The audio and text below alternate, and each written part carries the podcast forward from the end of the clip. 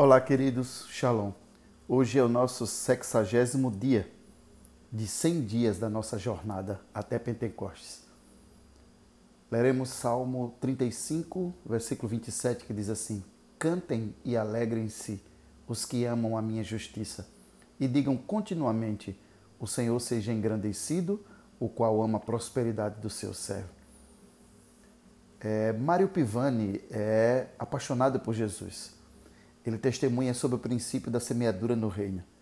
E ele diz assim: Até a minha adolescência, literalmente, eu plantei e colhi produtos como tomate, milho, café, arroz, feijão, algodão e outros.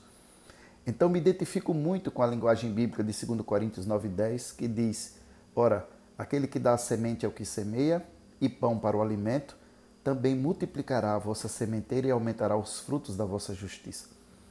Apesar das dificuldades financeiras pelas quais passava, diz Mário Pivani, eu tinha o desejo de cooperar mais com a obra de Deus. Decidi então fazer um voto com Deus de separar no mínimo a cada mês 30% do meu lucro para Ele. Primeira coisa que faço quando recebo meu salário e minha renda é tirar a parte do meu voto. Após essa decisão, a minha história mudou. Agora tenho negócios e tenho sido abençoado financeiramente.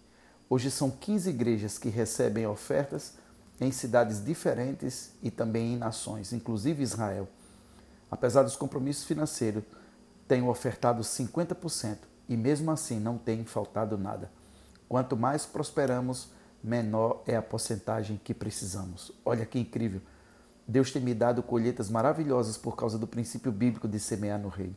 Devemos desejar honrá-lo e entender que tudo vem dele. Ele envia provisão para a semente e para suprir as necessidades que são permitidas por ele para cumprir a sua vontade. E preparou um milagre e colheitas para nos abençoar ainda mais. Gênesis 22, 8, Abraão diz: Deus proverá para si o cordeiro.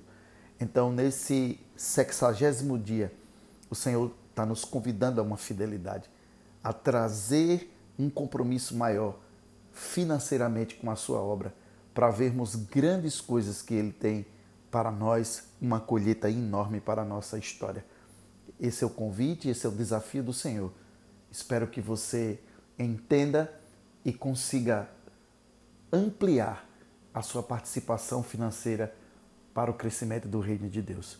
Pai, obrigado por esse tempo, nós te amamos. Te agradecemos por tudo, Pai, e te louvamos por tua palavra em nome de Jesus. Amém. Deus abençoe, queridos. Beijo no coração.